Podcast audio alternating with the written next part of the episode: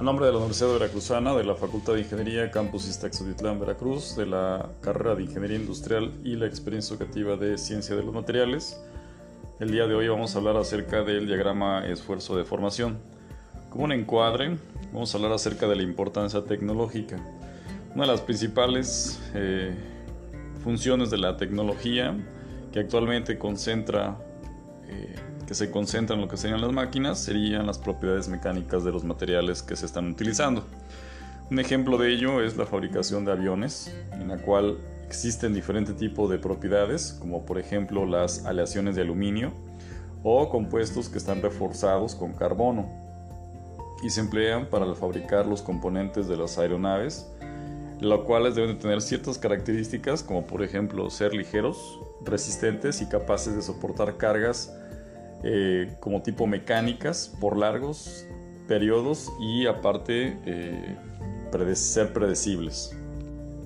Otro ejemplo más podemos hacerlos, eh, podemos decirlos en los aceros que se usan en la construcción de estructuras como edificios, puentes y deben de tener ciertas características como resistencia en la cual las estructuras puedan construirse, y construirse sin comprometer la seguridad. Otro ejemplo serían los plásticos que se emplean para fabricar tuberías, válvulas eh, y otros productos que van a obtener una resistencia mecánica adecuada. Los materiales como el grafito o aleaciones de tungsteno, cromo y cobalto se usan para elaborar válvulas cardíacas y pues estas obviamente no deben de fallar. Otro ejemplo podría ser el desempeño de las pelotas de béisbol, los bates de cricket, las raquetas de tenis, los palos de golf, los esquíes y otros equipos deportivos pues, que también dependen de resistencia y el peso de los materiales que se utilizan, sino también van a depender de otras capacidades para funcionar bajo una carga de impacto. De aquí radica la importancia de las propiedades mecánicas, es eh, para poder apreciar en varias de estas aplicaciones la eh, terminología soporte de carga. En muchas otras aplicaciones, las propiedades mecánicas de los materiales también desempeñan un papel importante. A pesar de que la función primaria sea quizás eléctrica, magnética, óptica o biológica, por ejemplo, Ustedes conocen la fibra óptica, debe poseer cierto nivel de resistencia para soportar los esfuerzos que se concentran en la aplicación. Una aleación de titanio, que se llama biocompatible, que se usa para realizar un implante óseo, debe tener una resistencia y la dureza suficiente para sobrevivir sin falla en el cuerpo humano durante muchos años. Actualmente muchos materiales han estado desarrollando a través de lo que sería la necesidad de poder eh, tener una funcionalidad en el cuerpo. Otro ejemplo podríamos decir acerca de un los recubrimientos sobre lentes ópticos y en los cuales deben resistir la abrasión mecánica. Un ejemplo eh, sería también la aleación de aluminio o sustratos vidrio cerámicos que se emplean como base para fabricar discos duros magnéticos y estos deben de poseer la suficiente resistencia mecánica para que no se rompa o se fisure durante la operación y que requiere la rotación a altas velocidades. Asimismo, eh, los empaques electrónicos que se usan para encapsular chips de semiconductores y estructuras de películas delgadas que se colocan sobre un chip semiconductor y deben ser capaces de soportar los esfuerzos que se encontrarán en diversas aplicaciones, al igual que los que padecieron durante el calentamiento o enfriamiento de los dispositivos electrónicos. Actualmente, por ejemplo, en los, en los celulares tenemos esa característica de que se calientan eh, los materiales y ha habido hasta explosiones a partir de los, de los celulares. La fortaleza mecánica de los dispositivos pequeños que emplean lo que se llama nanotecnología también es importante. Los vidrios flotados que se emplean en las industrias automotrices o la de construcción deben poseer resistencia suficiente. Numerosos componentes que se diseñan con plásticos, metálicos y cerámicos no solo deben de poseer fuerza o dureza y resistencia adecuada a temperaturas ambiente, sino también temperaturas relativamente altas y bajas. Para construir soportes de cargas se seleccionan los materiales de ingeniería, luego de comparar las propiedades mecánicas con las especificaciones de diseño y las condiciones de servicio que se requiere el componente. La primera etapa del proceso de selección requiere un análisis de aplicación del material para determinar sus características más importantes. Y aquí nos podemos hacer esa pregunta de, ¿debe ser resistente, rígido o dúctil?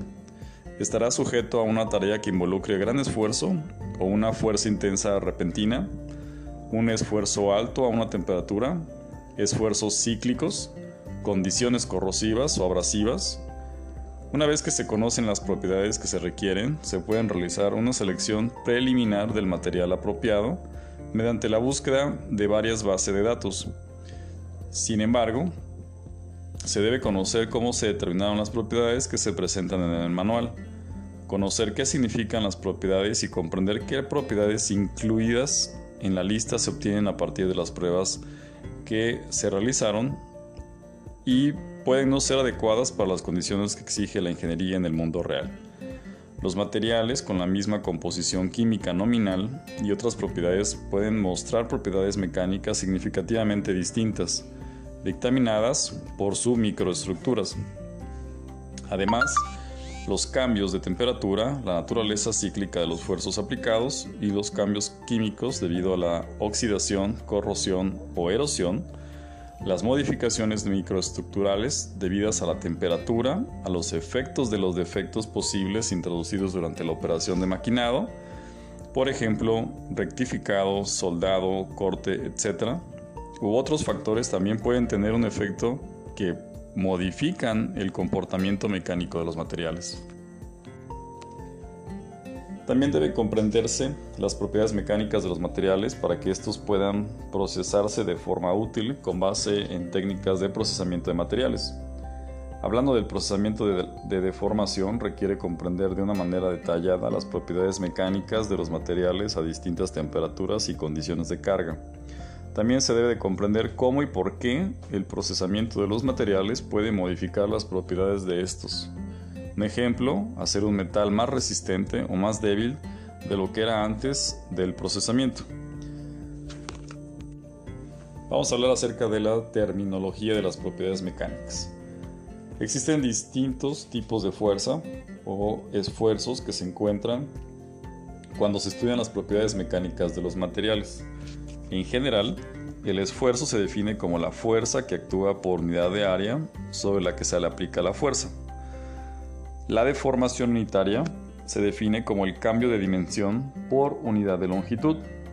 Por lo general, el esfuerzo se expresa en PSI o libras por pulgada cuadrada o en pascales o newton por metro cuadrado. La deformación, sin embargo, tenemos deformación unitaria y no tiene dimensiones y con frecuencia se expresa como pulgada sobre pulgada o centímetro sobre centímetro. Los esfuerzos de tensión y de compresión son esfuerzos normales. Estamos frente a un esfuerzo normal cuando la fuerza que se aplica actúa de manera perpendicular al área de interés. La tensión ocasiona una elongación en la dirección de la fuerza aplicada, mientras que la compresión presión provoca un acortamiento. Se presenta un esfuerzo cortante cuando la fuerza que se aplica actúa en una dirección paralela al área de interés. Muchas aplicaciones de soporte de carga involucran esfuerzos de tensión o de compresión. A menudo, los esfuerzos cortantes se encuentran en procesamientos de materiales que utilizan técnicas como extrusión de polímeros, pero también se hallan en aplicaciones estructurales.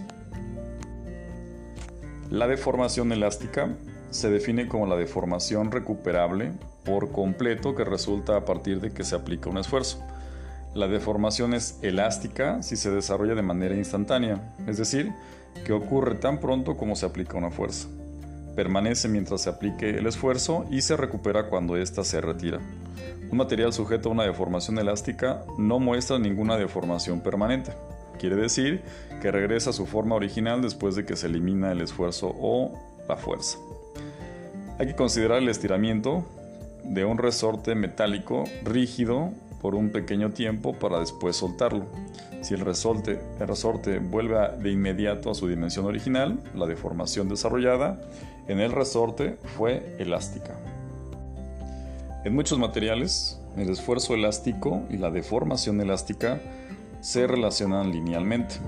La pendiente de la curva, ojo con esto, la pendiente de la curva de esfuerzo de tensión y deformación es el régimen lineal, define el módulo de Young o módulo de elasticidad de un material.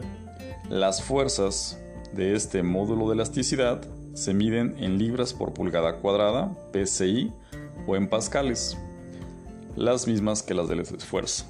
Se observan también deformaciones elásticas grandes en los elastómeros, por ejemplo, el hule natural, las siliconas, en cuyo caso la relación entre la deformación elástica y el esfuerzo es no lineal. En los elastómeros, la gran deformación elástica se relaciona con el enrollado y desenrollado de moléculas parecidas a los resortes. Cuando se trabaja con estos materiales, se utiliza una pendiente de la tangente en cualquier valor dado del esfuerzo o deformación y se considera que es una cantidad variable que reemplaza al módulo de Young. El módulo cortante se define como la pendiente de la parte lineal de la curva esfuerzo-deformación, cortante deformación cortante. A la deformación plástica o permanente, ojo con esto, de un material se le conoce como deformación plástica. En este caso, cuando se elimina el esfuerzo, el material no vuelve a su forma original. Una bolladura de automóvil es una deformación plástica. Observe que la palabra plástica no se refiere aquí a la deformación de un material plástico o polimérico, sino a la deformación permanente de cualquier material. Un material viscoso es aquel que se desarrolla la deformación durante un tiempo y el material no vuelve a su forma original después de que se elimina el esfuerzo. El desarrollo de la deformación toma tiempo y no está en fase con el esfuerzo aplicado. También el material permanecerá deformado cuando se elimine el esfuerzo aplicado, es decir, la deformación será plástica. Si un material viscoelástico puede concebirse como el material con una respuesta entre la de un material viscoso y uno elástico. Por lo general, el término anaelástico se utiliza para metales, mientras que el término viscoelástico por lo general se asocia con materiales poliméricos. Vamos a hablar acerca de la prueba de tensión, el uso del diagrama de esfuerzo de formación. La prueba o ensayo de tensión es de uso recurrente dado que las propiedades que se obtuvieron pueden aplicarse al diseño de distintos componentes. Dicha prueba mide la resistencia de un material a una fuerza estática o aplicada lentamente. El espécimen se coloca en las máquinas de prueba y se aplica una fuerza, llamada carga. Con frecuencia se usa una máquina universal de prueba en la que pueden llevarse a cabo pruebas de tensión y de compresión. Además, se recurre a un eh, extensómetro para medir la cantidad que se estira el espécimen en las marcas calibradas cuando se aplica la fuerza. Por lo tanto, se mide el cambio de longitud del espécimen con respecto a la longitud original. La información que concierne a la resistencia, al módulo de Young y a la ductibilidad de un material puede obtenerse a partir de tal prueba de tensión. Por lo general, se realizan pruebas de tensión sobre metales, aleaciones y plásticos. Este tipo de prueba pueden utilizarse para cerámicas, pero no son muy difundidas, debido a que la muestra puede fracturarse cuando en este caso se alinea. Vamos a hablar acerca de los esfuerzos y las deformaciones ingenieriles. Los esfuerzos de una sola prueba se aplican a todos los tamaños y secciones transversales de los especímenes de un material. Dado si se convierte una fuerza en esfuerzo y la distancia entre las marcas calibradas en deformación. Si se utiliza una fuerza y el desplazamiento, el resultado va a depender de la muestra geométrica. Por ejemplo, los especímenes grandes requieren fuerzas superiores y sufren elongaciones mayores que los especímenes más pequeños del mismo material. Los resultados del esfuerzo y la tensión son los mismos.